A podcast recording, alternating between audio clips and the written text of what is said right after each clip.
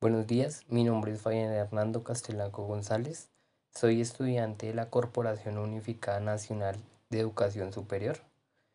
En el momento me encuentro vinculado a la Facultad de Administración. Estoy cursando la asignatura Fundamentos de Administración con ficha 51-290, en la cual nos instruye la docente Kelly Joana Vergara. A continuación les relataré un poco sobre el origen y evolución de las organizaciones y asimismo daré mi punto de vista de cómo ha sido el cambio de estas a través de los años. Para iniciar los invito a preparar una buena taza de café, tomen asiento y se pongan cómodos y empecemos definiendo qué es una organización. Bueno, se entiende como organización a una, una estructura conformada por un determinado grupo de personas las cuales diseñan diferentes estrategias que les permiten coordinar ciertas tareas o actividades para así alcanzar las metas u objetivos que estos tienen en común. Ustedes se preguntarán de dónde nacen las primeras organizaciones. Para esto, nos tendremos que remontar a unos 4.000 años antes de Cristo, donde según registros históricos, las poblaciones que se ubicaron al sur de la Mesopotamia vieron la gran necesidad de organizar su civilización de tal manera que cada integrante de la misma cumpliera con una cierta función para así garantizar la supervivencia de todo un pueblo. Ahora, desde acá, desde la antigua Mesopotamia, daremos un gran paso hasta llegar al Imperio Romano. En esta época encontramos la organización de un imperio basado en las clases sociales, donde las personas de más bajos recursos estaban obligados a pagar cierta cantidad de impuestos o tributos a las personas de la alta sociedad. En este imperio, la economía estaba basada principalmente en la agricultura, el comercio y la ganadería. Después del imperio romano, llegamos hasta la Edad Media. En este periodo de la historia, nos encontramos un sistema organizacional basado en la posesión de grandes extensiones de tierra, donde la nobleza y el clero eran dueños de la mayor cantidad de terreno de esta época.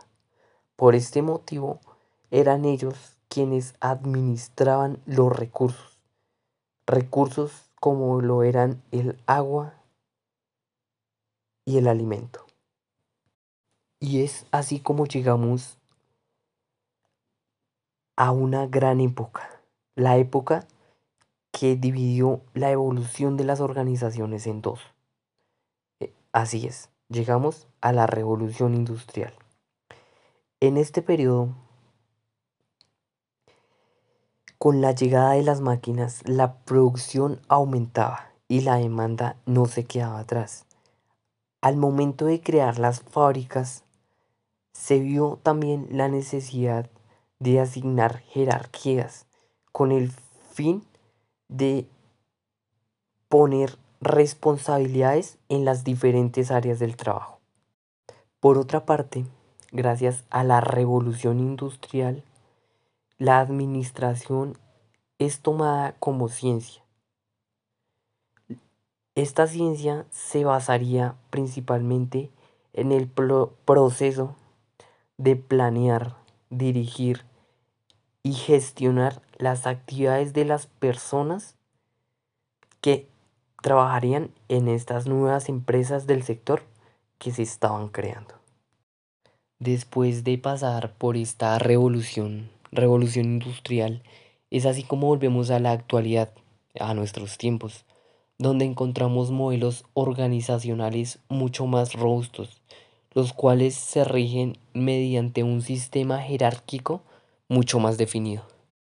También es importante tener en cuenta que con el desarrollo tecnológico de los últimos tiempos se han creado sistemas de control y gestión que permiten desarrollar actividades mucho más completas, basados en los principios de eficiencia y eficacia, donde la eficiencia hace referencia a la capacidad de lograr un objetivo o una meta trazada, mientras que la eficacia hace alusión a la realización de dicho objetivo con el menor esfuerzo y la optimización de los recursos.